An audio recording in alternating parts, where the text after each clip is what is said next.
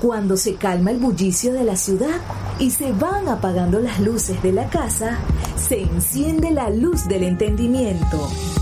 Desde este momento comienza Puerto de Libros, Librería Radiofónica, programa que contiene todos sus elementos tipo A. Puede ser escuchado por niños, niñas y adolescentes sin la supervisión de padres, madres o representantes. Comienza Puerto de Libros, Librería Radiofónica.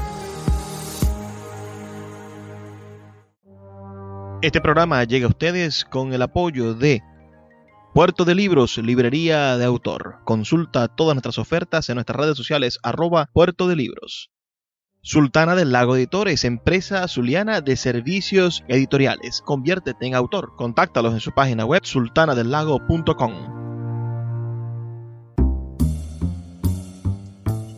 Bienvenidos a Puerto de Libros, Librería Radiofónica. Les habla Luis Peroso Cervantes, quien de lunes a viernes, de 9 a 10 de la noche, trae para ustedes este programa a través de la Red Nacional de Emisoras Radio Fe y Alegría.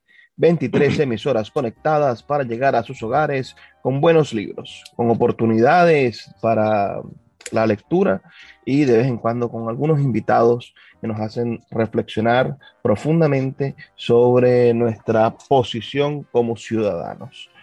La noche de hoy tengo a un invitado muy especial, alguien que se acercó a nosotros, a Sultana del Lago de Torres, con una propuesta editorial maravillosa y tuvimos la oportunidad de publicar su libro que de alguna manera, a pesar de, de tener un amplio recorrido académico, de alguna manera fue su primer libro en solitario.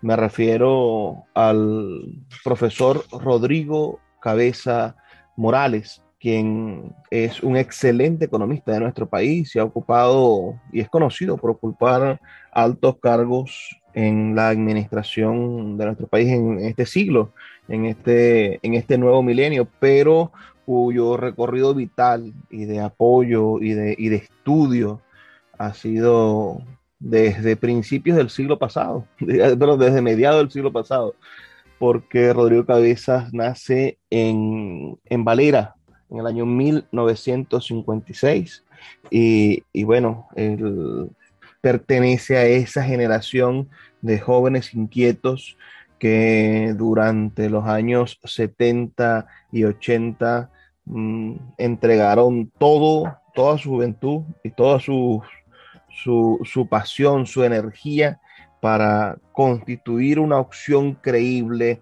organizada, seria, formada de la izquierda venezolana y esa izquierda que, no era solamente la, propuesta de, ir a, a, tomar el cielo por asalto, sino se habían constituido como una masa de profesionales y de hombres preparados para proponerle al país una vía segura para la transformación de su realidad. Profesor, por favor, quiero que le dé un saludo a nuestra audiencia aquí en Puerto de Libros, Librería Radiofónica, que lo escuchan en todo el país, desde Puerto Ayacucho hasta Paraguaypoa, 23 emisoras que conectan a toda Venezuela.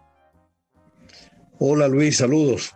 Oye, vale, estoy agradecido por esta oportunidad de, que me permites para que conversemos sobre, sobre el tema de las ideas, que es buenísimo poder hacer un stop y conversar contigo, que eres un poeta y un hombre de la intelectualidad zuliana para reflexionar sobre temas de, que, nos, que nos obligan como seres humanos en este contexto en el, en el que vivimos eh, en relación con, con los hombres de nuestra propia especie y también con nuestra naturaleza. Profesor, usted eh, nace en ese año 1956, me parece proclive a reafirmarlo. ¿En qué familia nace Rodrigo Cabeza? ¿Es, es una familia andina por, por, naturaleza o, concitaron sus padres en, en, Valera por alguna casualidad del destino? ¿Qué hace que Rodrigo Cabezas nazca en esa familia del 56 y cómo era esa familia? bueno, mira, nosotros somos cinco hermanos y y decimos que, que somos latinoamericanistas. ¿Y por qué somos latinoamericanistas? Porque, bueno, se produjo este, un hecho eh, en el cual nos permitió nacer de una madre mm, campesina que vivía en un pueblito de San Juan de Ignotú, a unos, a unos pocos kilómetros de Ignotú, la tierra de José Gregorio Hernández.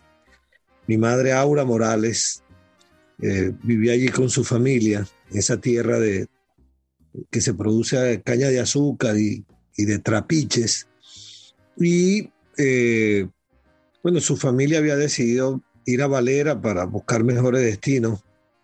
Y mm, allí se encuentra con mi padre que a los 18 años había salido de, del Ecuador como un joven migrante, venía buscando a la Venezuela petrolera y eh, una noche el autobús que lo traía, que iba camino a Caracas, eh, se detuvo en Valera porque esa noche del año 48 dan el golpe de Estado contra Rómulo Gallegos, se declara el estado de sitio y el que iba a ser mi padre junto con dos, dos ecuatorianos que le acompañaban se quedaron esa noche allí y se quedaron para siempre.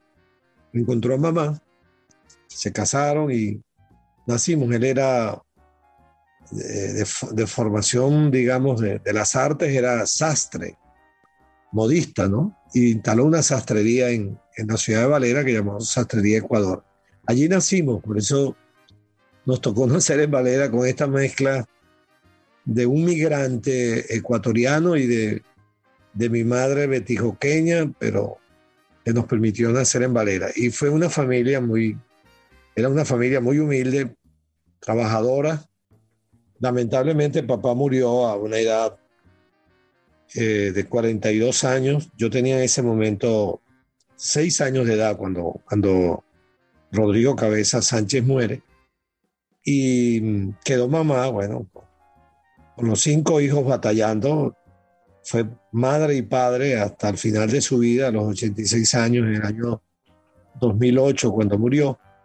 Y, y nos hizo una familia maravillosa cinco hermanos preservamos por, por lo que fue mamá y nuestra familia todavía ese sentimiento andino de, de reunirnos, de, de, esa hermandad tremenda que no se explica en ningún libro ni se explica en ninguna regla formal de las legalidades, sino se explica en el corazón y en el alma que cinco hermanos sigan años después manteniendo su comunicación e independientemente de cómo piensan o qué hacen, eh, reunirnos los 24, fines de semana, los 31, estar pendiente cuando uno, uno de nosotros se enferma. Es algo así como el legado que nos dejó la vieja. E, eso es muy, quizás muy andino, aun cuando los últimos años pues, ella los pasó acá en el Zulia, porque se vino en el momento en que todos vinimos a estudiar y a graduarnos en la Universidad del Zulia, porque los cinco nos graduamos en la Universidad del Zulia. ¿no? Temístocles de historiador, yo de economista, Andrés, mi hermano, que está en Guayana de ingeniero geodesta, eh, mi hermana Rosario, licenciada en Trabajo Social, nuestra única gran hermana, Chayito, y el menor, que es Lionel, que se graduó en licenciado en Educación con mención deporte, porque ha sido siempre su, su orientación, deportista. Profe, y los cinco estamos.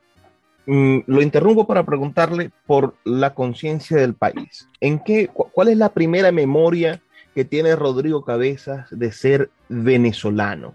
Eso podría estar quizás con el himno nacional en el colegio o con una bandera que vio alguna anécdota familiar. ¿Qué es el primer recuerdo de ser venezolano de Rodrigo Cabezas? Sí, yo, claro, el himno nacional en todo es, digamos, el himno, la bandera, enseñada en la escuela, eh, sin duda no, nos permite dar una, una primera aproximación a nuestra nacionalidad. Pero la idea de nación, la idea de país, la idea de, ciudadanía, a mí me llegó a los 12 años de edad por un hecho político fortuito para mi vida. Mi madre era, eh, era, era el año 1968 y mi mamá era dirigente de Acción Democrática, del viejo partido Acción Democrática, 1968. En ese momento se produjo una división, una excisión en ese partido eh, entre Luis Beltrán Prieto Figueroa y, la corriente ventancurista que postulaba Gonzalo Barrio. Y a esa edad estaba yo saliendo de sexto grado y llegando al primer año, mamá se queda con el maestro Prieto Figueroa y sale a hacer campaña por Prieto, a defender aquella candidatura. Y yo entrando en la adolescencia asumí con acompañar a mamá e iba con ella a pegar los afiches del orejón, el maestro Prieto, a oír los discursos del maestro Prieto a la edad de 12 años fui a la Plaza Bolívar de Valera a ver que el Prieto llegara a un meeting a las 6 de la tarde.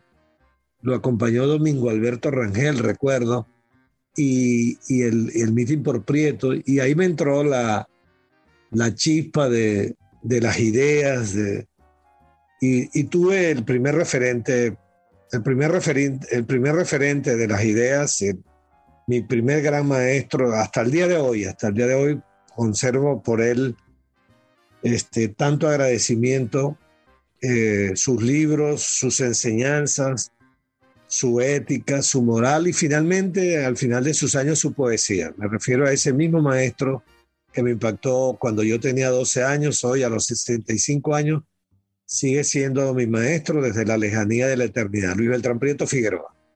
Qué, qué hombre tan inspirador y cómo nos hacen falta quizá entender en la oposición lo importante que es tener líderes inspiradores, líderes que... Referentes, referentes, claro que sí. Que nos muestren un camino más allá de simplemente oponerse. Quizás es una de las cosas que yo siempre le he criticado a la oposición de este país y es que la propuesta es oponerse. Pero Luis Beltrán Petro Figueroa, por ejemplo, nos traía una propuesta que era la transformación del país a través de la educación. Fue un excelente ministro de Educación y, un excelente escritor. Recordamos con muchísimo cariño su, libro La magia de los libros, ¿no? Genial uh, inducción a la lectura en este país. Vamos a hacer una pausa, profe. Quiero que, me disculpe por eso, pero las campañas de Radio Fe y Alegría son maravillosas. Así que todas las personas que quieran enviarnos sus comentarios pueden hacerlo al 0424 0424 672 3597 672 3597 o en nuestras redes sociales arroba librería radio en Twitter y en Instagram. Haremos una pausa de dos minutos y ya volvemos con más de Puerto de Libros, Librería Radiofónica. Escuchas Puerto de Libros con el poeta Luis Peroso Cervantes. Síguenos en Twitter e Instagram como arroba Librería Radio. El poeta Luis Peroso Cervantes le acompaña en Puerto de Libros, Librería Radiofónica, por Radio Fe y Alegría, con todas las voces.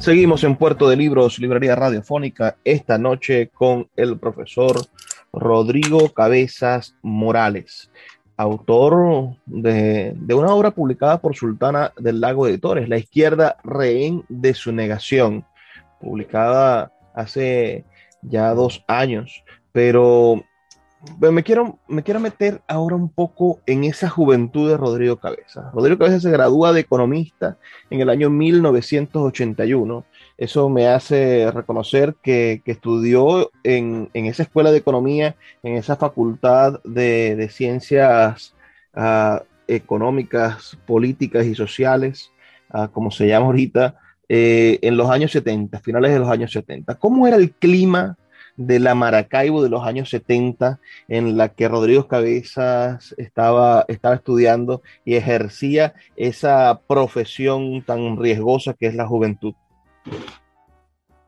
Sí, bueno, fíjate, yo, yo gradué, me gradué de bachiller en el, en el Liceo Rafael Rangel, uno de los grandes liceos de esa época, allá en Valera. No había alternativas de educación superior, ya mi hermano Temístocles se había venido a la Universidad del Zulia, que era como una especie de, de imán para los jóvenes de ese tiempo. Eh, y mm, yo me, me, inscribí para estudiar en la Universidad del Zulia y entré a ella en el año 1976 a estudiar eh, economía. Eh, desde esa época me quedé en el Zulia, sin más, más, más, mucho más de la mitad de mi vida ya me quedé acá en este estado. Me, venía por delante, nunca me imaginé que tendría por delante 40, 50 años de una vida afanosa en el campo de la política. Pero al entrar allí me encontré con, con un Zulia efervesciente, combativo, una universidad de, de, ideas, de, de, combate de ideas, eh, eh, de rectores que, de rectores de la Universidad del Zulia que, que nos hacían o, nos hicieron ver que la palabra rector era magnífica. Eh, un rector como José Manuel Delgado Cando, ya, ya lo había sido cuando yo llegué, pero estaba, estaba como uno de los referentes. Eh, fue, fue rector el doctor Humberto Larroche, un gran jurista, humanista venezolano. Yo tuve la oportunidad de compartir con él, porque fue él era del Movimiento Electoral del Pueblo, del MEI, fue rector. Y, yo estuve en el Consejo Universitario, quedé delegado estudiantil en una de esas elecciones al Consejo Universitario como consejero principal de los estudiantes y, tuve allí la oportunidad de conocer universitarios de la calidad de Humberto Larroche, de la calidad de, la calidad de Chinco Ferrer, de Imelda Rincón de Maldonado, de Antonio Mateus, de Gastón Parra Luzardo, que terminó siendo en la Escuela de Economía, él había sido decano, fue vicerrector académico.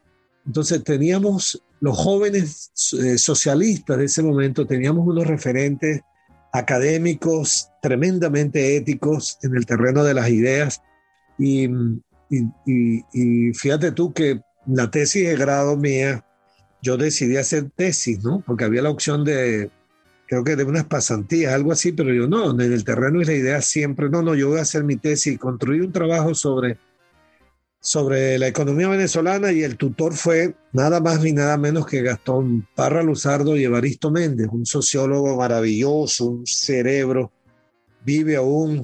Eh, Maravilloso. ¿Cuánto aprendimos de ellos y, cuántas correcciones de Gastón? Porque no era que tú tomabas un tutor porque era de tu misma idea y, no, eran tan rigurosos, tremendo. Estaban tan ocupados, pero yo salía de, la, de, las, de las conversaciones sobre mi tesis de grado con Gastón a las 11, 12 de la noche de, de la universidad, del vicerrectorado académico donde me atendía y, cuántas correcciones, cuánto debate, cuántas ideas nuestras, ¿no? Eh, para, para, para, para prepararnos con ello y sin dogmatismo, porque cuando hablo de Gastón Parra, a mí me llamó mucho la atención que una materia petrolera que nos dio, este, cuando estábamos en una parte de los capítulos de la historia petrolera de Venezuela, nos recomendó un libro que para los estudiantes izquierdistas de la época era sorprendente y, lo doy como una anécdota de la pluralidad, de, cómo las ideas son combatientes independientemente de quien las tenga y las haya formulado. Entonces él nos propuso que para ver la historia petrolera de Venezuela de los años iniciales, de los años 20, 30 y 40, teníamos que leernos el libro Economía, Economía Petróleo y Estado de Rómulo Bentancur. Y en ese momento nosotros teníamos la visión de Rómulo Bentancur, tú sabes, la política, la de, de derecha, el de acción democrática, el de etcétera, etcétera.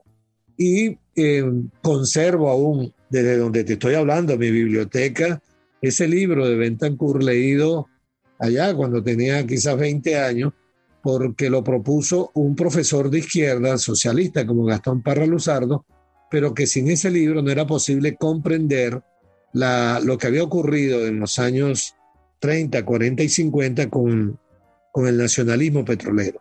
En fin, fue una, fue una Maracaibo de, de mucho calor, obviamente, para un andino que llegaba, pero me aclimaté inmediatamente, pero mi ambiente fue la universidad y eran una batalla de ideas, teníamos al frente una DCU, Democracia Cristiana Universitaria, muy combativa, a veces golpeaban, ¿no? Pero muy combativa de ideas políticas, que era la que se debatía. También estaba la Liga Socialista de esa época, el MEUP, Liga Socialista MEUP, los troquistas, y era un, debate de ideas, de manera que fue, eh, doy gracias a Dios de haber formado parte de un tiempo histórico en la Universidad del Zulia, donde para ser dirigente estudiantil se, se le se exigía eh, ser de los mejores, eh, de los mejores estudiantes, eh, de los que íbamos a clase, de los que estudiábamos, de los que tratábamos de sacar 20 en, en, en cada materia. Este, y yo me esforcé para ser un, buen estudiante de, de, economía. No fue summa cum laude, quedé como con 18 puntos, pero exhibí, recuerdo, como 20 materias de las 40 que vi.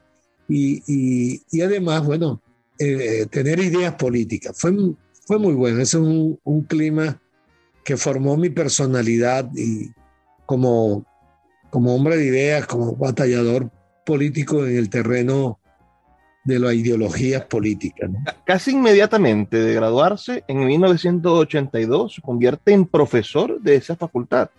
Uh, ¿Alguna anécdota intermedia antes de ser profesor o cómo llega esa oportunidad de convertirse en parte de, de, no solamente ya de los estudiantes, sino de los formadores de la Escuela de, de, de Ciencias Económicas, de la Facultad de Ciencias Económicas y Sociales de la Universidad del Zulia?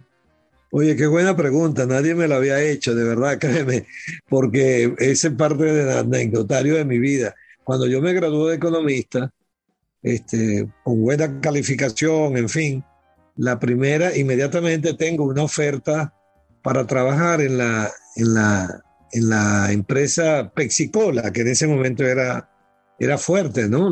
Los, los creo, en fin, como economista, este, porque buscaban así a los economistas recién graduados de, buena, de buen perfil, de buen análisis, en fin.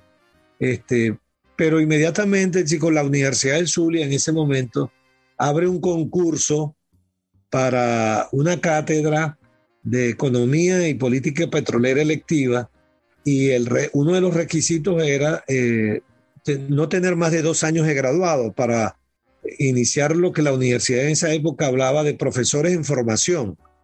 Y, y al ver yo que eran dos años, pues yo dije, bueno, tengo excelentes notas, tengo todo cuatro años de preparador de una cátedra, este, la mitad de las materias eximidas.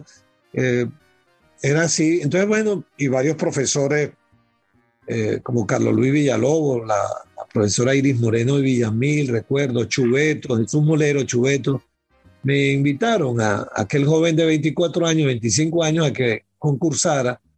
Concursé y gané, chico, y quedé de profesor eh, de, de, la noche a la mañana, eh, profesor de, en preparación, ¿no? Me dieron la, la, la, la electiva y, y me, sí, me, me gradué en, en, julio, recibí mi título y, y, estoy a punto, dentro, dentro de unos días cumplo, cumplo unos cuantos años, porque mi primera clase en la Escuela de Economía fue un, nunca lo olvidaré, un 4 de noviembre del año 81, de manera que el 4 de noviembre de este año voy a cumplir 40 años de la aventura más hermosa que he tenido en mi vida, que es el profesor, pero cuando llegué a dar clase, entré a clase, eran cuarenta y tantos estudiantes, entonces la universidad siempre estaba full, treinta y tantos estudiantes en el curso, este, había gente que había estudiado conmigo, pues yo estaba recién graduado, y me saludaban como tal y no, no creían que yo era el profesor, tuve que golpear la mesita así, por favor, orden, orden, orden, orden, y no me hacían caso hasta que tuve que, tuve que levantar la voz, porque estaban sorprendidos que pero Rodrigo es el profesor y había ido con, todavía con mi blue jean y mi camisita quizás gastada porque no había cobrado todavía ni el primer sueldo.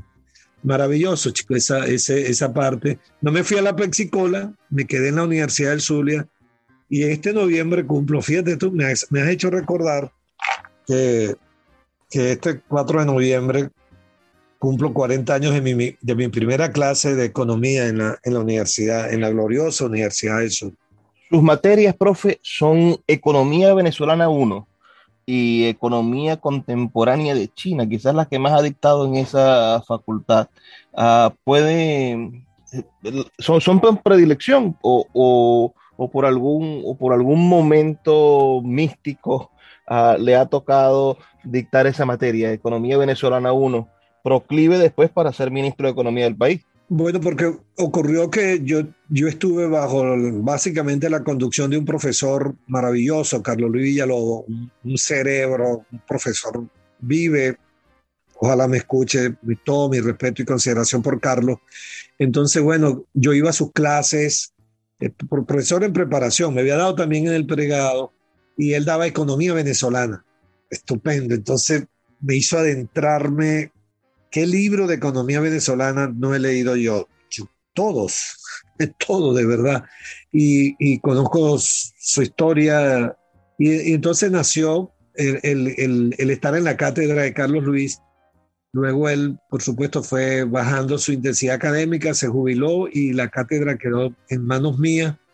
Y, las, y las electivas, porque se daban electivas, y entonces a mí me, me gustaba el tema petrolero, me ha gustado siempre el tema petrolero, y daba la electiva, además de la cátedra normal que está en la escuela, que es Economía Venezolana, daba la electiva Economía Política Petrolera eh, para, para, analizar el tema de la renta petrolera y de, de nuestra industria petrolera, su historia.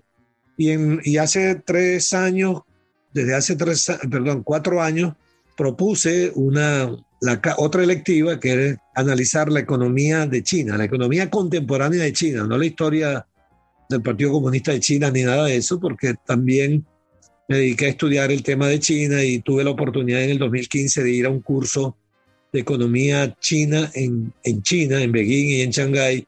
Y dije, bueno, la Escuela de Economía no tiene una cátedra sobre la economía contemporánea de China y vamos a darla. Y, y la hemos venido dando en estos últimos años junto con el profesor Eri, Eri Aguirre. Profe, me tengo que, disculpar con usted. Otra pausa. Son solamente dos minutos para escuchar los mensajes de Radio Fe y Alegría. Y ya volvemos con más de entrevista con Rodrigo Cabezas Morales, bueno, uno de los autores de Sultana del Lago Editores. Síguenos en arroba Librería Radio.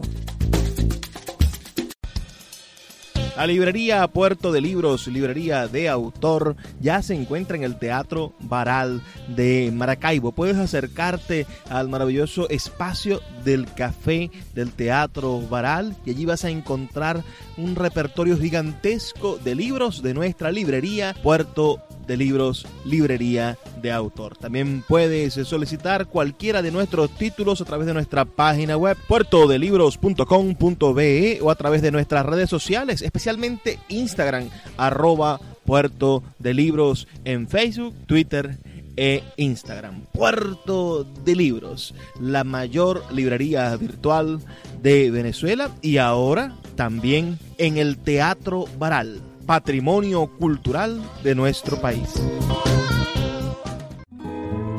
El poeta Luis Peroso Cervantes le acompaña en Puerto de Libros, Librería Radiofónica, por Radio Fe y Alegría, con todas las voces.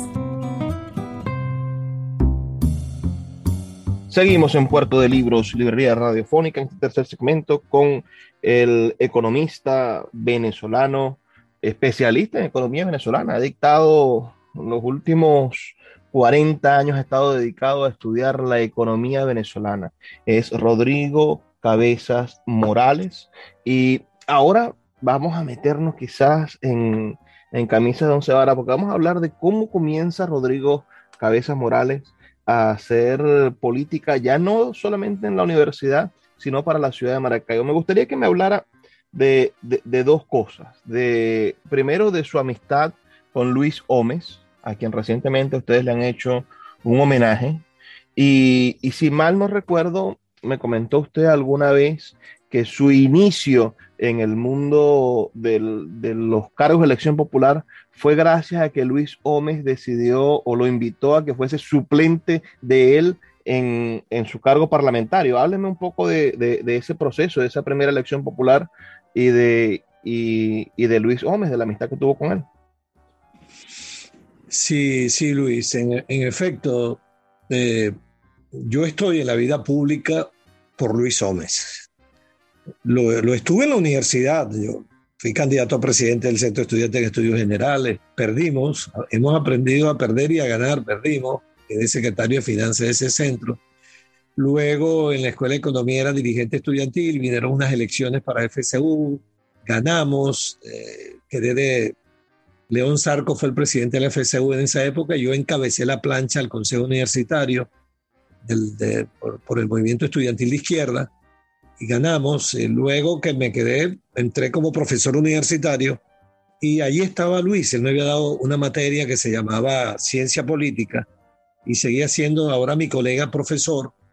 Y, y él había llegado a dar unas batallas heroicas en el Zulia, eh, militando en el movimiento del socialismo más, el más de Teodoro, de Pompeyo, el más que había roto con, con, con la ortodoxia comunista. Y Luis era un, tipo excepcional, maravilloso, de esos seres que nacen cada 100 años.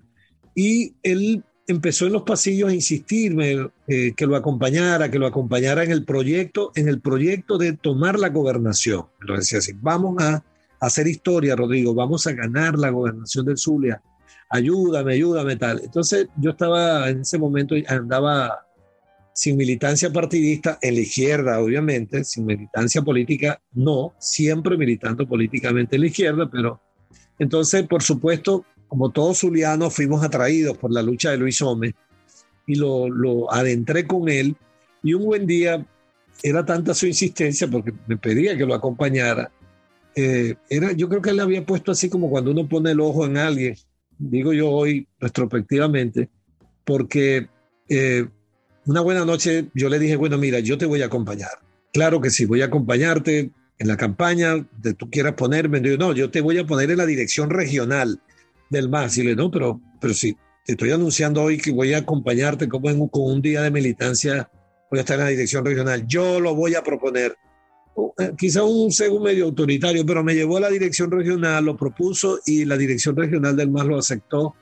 Eso que llaman coactación, yo tomé la decisión de no votar en esa dirección, esa primera dirección, me, daba pena, pero llegué para ayudar a la candidatura de Luis, este, y vino la elección de 1988 ya Luis estaba fuerte, iba candidato al, Congreso Nacional, a la Cámara de Diputados, con la idea de que en el 89, en la elección de gobernadores, lo íbamos a postular de gobernador.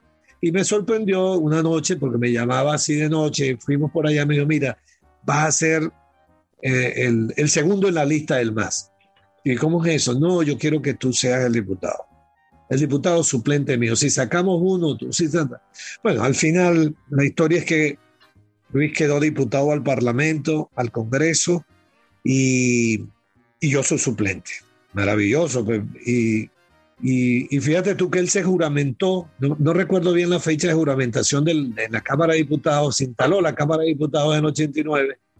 Y, y me, al llegar el jueves ese del Congreso me llamó y me dice, el martes te tienes que incorporar, me estoy desincorporando. Y yo dije, ¿cómo? Y, salí a comprar en, creo que fue en Dorsay, Luis, un, un paltó y una camisa, porque no tenía paltó, este, para irme a juramentar al Parlamento. Y me dijo, te vamos a poner en la Comisión de Finanzas. Y bueno, comenzó aquella cosa maravillosa de ser parlamentario junto a Luis Gómez, junto a Teodoro, a Pompeyo, Freddy Muñoz, Bayardo Sardi, Moisés Moleiro, y fue otro nuevo aprendizaje. ¿Cuánto aprendí de ellos? Mucho, mucho, mucho. Siempre actué sobre la base que no me las sé todas, sin arrogancia, sin prepotencia. He tenido esa virtud de, de, de, respetar la opinión de los demás, de aprender de los demás, y siempre se lo decimos a la juventud. Siempre hay que tener un referente, siempre hay que estar leyendo actores diversos, y bueno, me dio esta, esta posibilidad, Luis, de, estar allí. Trágicamente, él fallece, ¿verdad? Trágicamente, eh, un año nada más tuvo de diputado principal. Entonces me tocó a mí asumir su curul como diputado principal y 22 años tuve de diputado. Fui electo y reelecto varias veces, cinco veces. Y bueno, aquí estoy, estoy con mi frente en alto, haber cumplido una actividad parlamentaria. Recuerdo que su legado era, vamos a defender al Zulia. Cuando firmamos el, se firmaba, él, nos hizo firmar a los candidatos a diputados. Eh, bueno, él firmó y todo. Fuimos a la Plaza Bolívar y firmamos un documento donde el primer punto del compromiso, ¿sabes tú cuál era? Que puso Luis. No mudarnos del Zulia, porque en esa época todos los diputados que se elegían de ADE y de COPEI se iban a Caracas y se mudaban y se quedaban en Caracas. ¿no? o, pasaban cosas tan absurdas como que Caprele Radonji, que nunca ha vivido en el Zulia, era senador por el Zulia, ¿no? Ah, sí, Rafael Poleo llegó a ser diputado de ADE y por el Zulia y, Timoteo Zambrano recientemente fue diputado por el Zulia, lo postuló creo que al nuevo tiempo, en fin. Pero él, él era zuliano, zuliano rajado y, y puso eso y lo firmamos con tanto cariño. Y, y yo en, en, el ejercicio parlamentario jamás pensar quedarme en Caracas o, o, comprar un apartamento. Una vez había una posibilidad. Yo, no, no, no, no, no. Yo, yo, yo el Zulia, íbamos y veníamos, íbamos y veníamos. Nunca nos mudamos y salimos en la defensa del Zulia, de cada la ley de asignaciones económicas especiales, la ley del FIDE, batallas con, con, con gente que habían sido estafadas, los modines, eh, reparación de escuelas, cuántas, cuántas luchas, recursos para mi, Universidad del Zulia para construir el Instituto de Investigaciones Económicas, para construir la biblioteca de la Facultad de Humanidades, para construir la Casa del Profesor Universitario, que lamentablemente está un poco deteriorada, para construir el centro cardiovascular, ese que está allí frente al Maxul.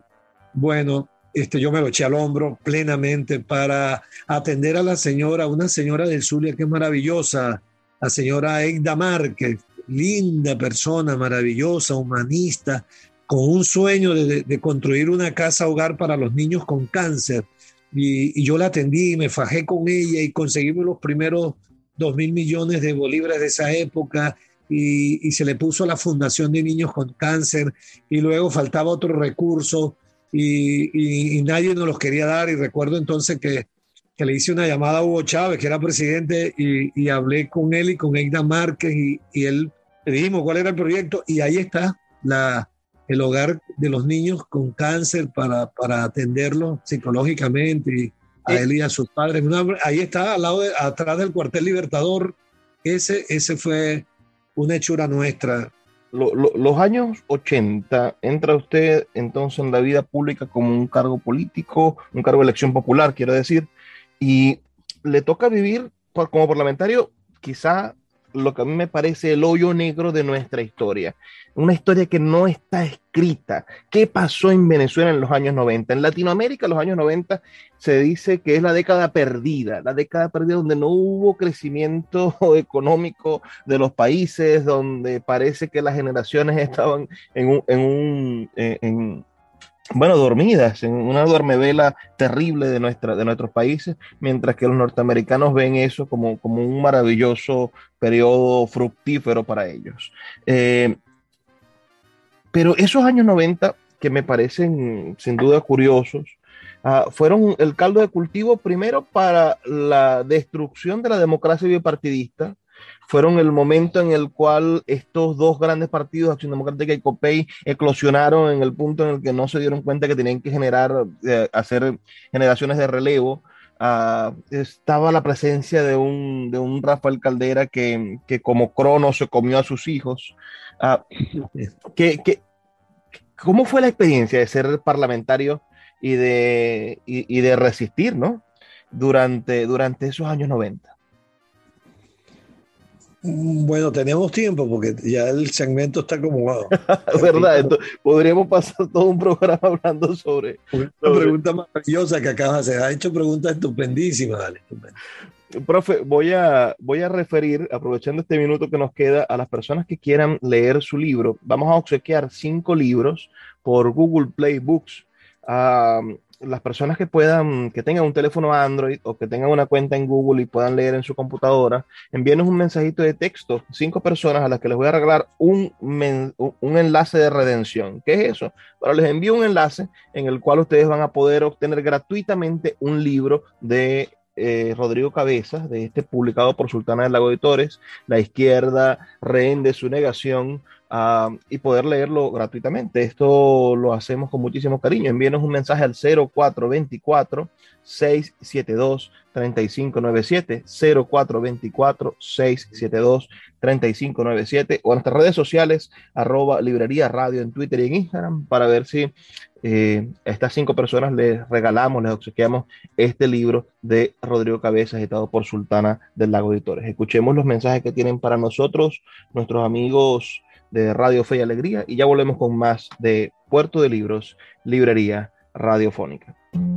Puerto de Libros, Librería Radiofónica, tu canal diario para encontrar nuevos libros. Con el poeta Luis Peroso Cervantes. Síguenos en arroba Librería Radio. El poeta Luis Peroso Cervantes le acompaña en Puerto de Libros, Librería Radiofónica, por Radio Fe y Alegría, con todas las voces. Seguimos en Puerto de Libros, Librería Radiofónica, ya en nuestro último segmento y en el segmento anterior le dejaba yo una pregunta al profesor Rodrigo Cabeza. Los años 90, ese, ese hoyo negro de la historia, donde, donde todavía, bueno, no sabemos muy bien lo que pasó y la historia que se ha contado, siento que es una historia, mm, o la que está escrita ahorita en nuestros textos escolares, es una historia que no está completamente eh, matizada, está idealizada. El, 4 de febrero, me parece que es un capítulo de nuestra historia contemporánea que está idealizado o está demonizado, no se, no, no se analiza completamente. Y no vemos muy bien lo que pasó en un Congreso atacando un, al, al, presidente con la destitución del único presidente que ha sido destituido, Carlos Andrés Pérez, y después, bueno, un, un Rafael Caldera, líder histórico de un partido, crea un partido que llamó Convergencia, donde donde después de haber perseguido a la izquierda, haber penetrado en la Universidad Central de Venezuela, Rafael Caldera, y persiguiendo a la izquierda, se convierte en un presidente ocupado por la izquierda. Hábleme un poco de esa experiencia, de ese, de ese hoyo negro de la historia política venezolana que fueron los años 90. Bueno, eh, bueno es una, una, una invitación hasta para escribir un libro, estaba viendo, oyéndote, ¿no? Pero fíjate, lo, lo sintetizo así. Yo estuve esa década de los años 90, hasta 1998 estuve en el Parlamento. Eh, yo, veo yo veo esa década cuando la miro con los, con, los ojos de, economista, con, con los números. Yo estaba en la Comisión Permanente de Finanzas todo ese tiempo, representando al movimiento al socialismo más a la izquierda. Éramos la tercera fuerza. Y vi los números, vi los números tumultuosos como la inflación que era en los años 40, 50, 60 y 70 y hasta mediados de los 80, inflación del 1 y 2% en el año, comenzó a ser inflación de 10 y 20% en la década. Inflación que golpeaba el salario y que casi no se percibía. Vi los números, vi los números del crecimiento económico, una economía que en los años 30, 40, 50, 60 y 70 creció todos los años a una tasa promedio de 5, 6%, que éramos una cosa histórica en América Latina. De pronto en los años 90 vimos años en que se decrecía dos años, se crecía uno, se volvió a decrecer tres años, el PIB negativo, que no era otra cosa que reducción de producción de alimentos, de vestidos, de calzado y de mayores tasas de desempleo. A esta crisis, eh, la ciencia económica de ese tiempo dio el alerta. Hubo un gran venezolano, Adrúbal Baptista, que alertó, dijo a mediados de la década de los años 90, el capitalismo rentístico se agotó. Y se agotó porque eh, es insuficiente el ingreso petrolero. Ya no, no es suficiente para mantener la acumulación, el paso de crecer 4 o 5% con ese ingreso no era suficiente. La clase política no le paró, no escuchó a la ciencia económica, a la academia, y la crisis fue agravándose y por supuesto tuvo detonantes en lo político. El Caracazo, el golpe de Estado mm, eh, de, Chávez y de los insurgentes del 4 de febrero, que iban agotando al modelo bipartidista, pero lo fue agotando porque ya no respondía a las necesidades básicas de la sociedad, porque la inflación no era uno, sino terminó siendo de 20, porque no había crecimiento económico como hubo y había poco que distribuir. Llegamos a tener tasa de desempleo en los años 70 de 3% y cuando termina el 90 la tasa de desempleo ya estaba en 15, 16%, agudizando la conflictividad social y poniéndole fin desde, desde, desde la economía al bipartidismo. Es decir, ese tiempo para mí fue el quebranto del modelo económico sin que la clase política se diera cuenta. Y cuando lo percibieron, algunos intelectuales o formados creyeron que la solución era aplicar un modelo neoliberal a rajatablas, que fue el programa económico de Carlos Andrés Pérez en el, en el segundo mandato.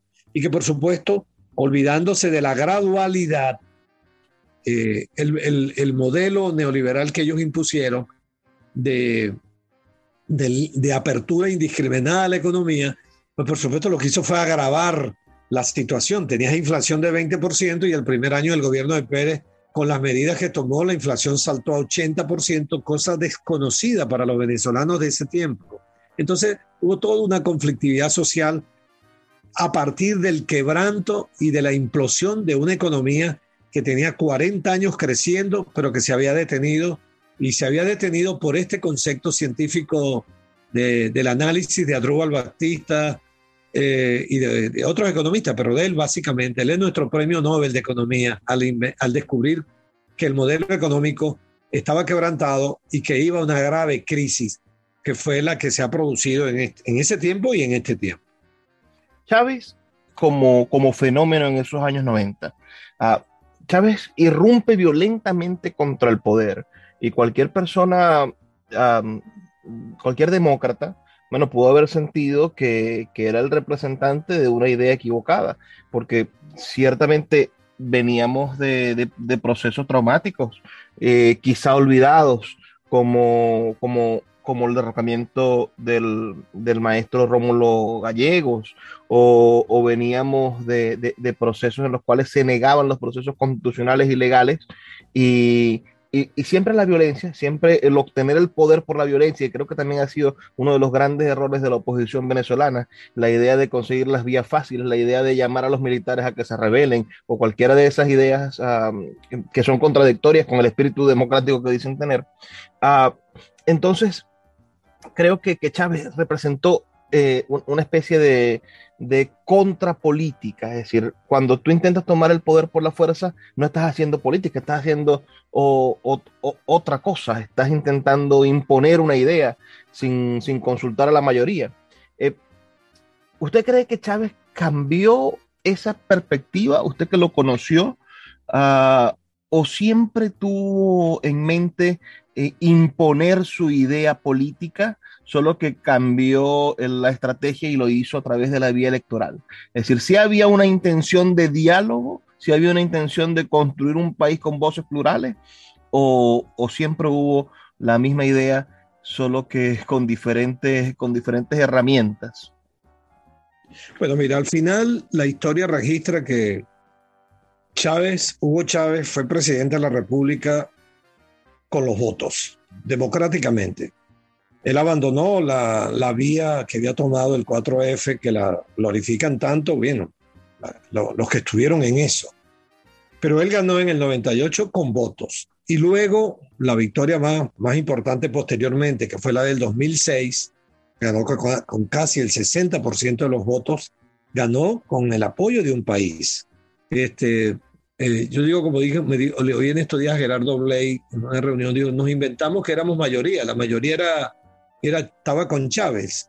La mayoría opositora nació en el 2015, esa victoria parlamentaria y el deterioro económico de Venezuela bajo el gobierno de Maduro.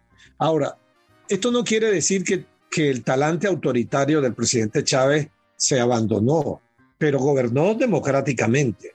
Este, a ver, no hubo orden de mandar a perseguir y torturar a nadie. Sistemáticamente me refiero, no hubo eh, un, asalto, una, golpes al Parlamento, como, como ha ocurrido en los, últimos, en los últimos tiempos con el Parlamento del 2000, que nació en el 2015.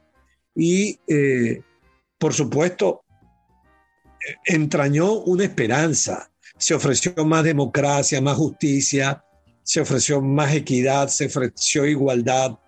Eh, pero al final, por supuesto, la historia también ya comienza a registrar que eso naufragó que, eh, y sobre todo, porque no se puede saber qué iba a pasar con la crisis y Chávez, porque él murió. pero sobre todo los, los que quedaron al frente del poder eh, terminaron eh, en una deriva autocrática terrible que nos trajo a esta tragedia y, a la violación del principio democrático de permitirle al pueblo que decida.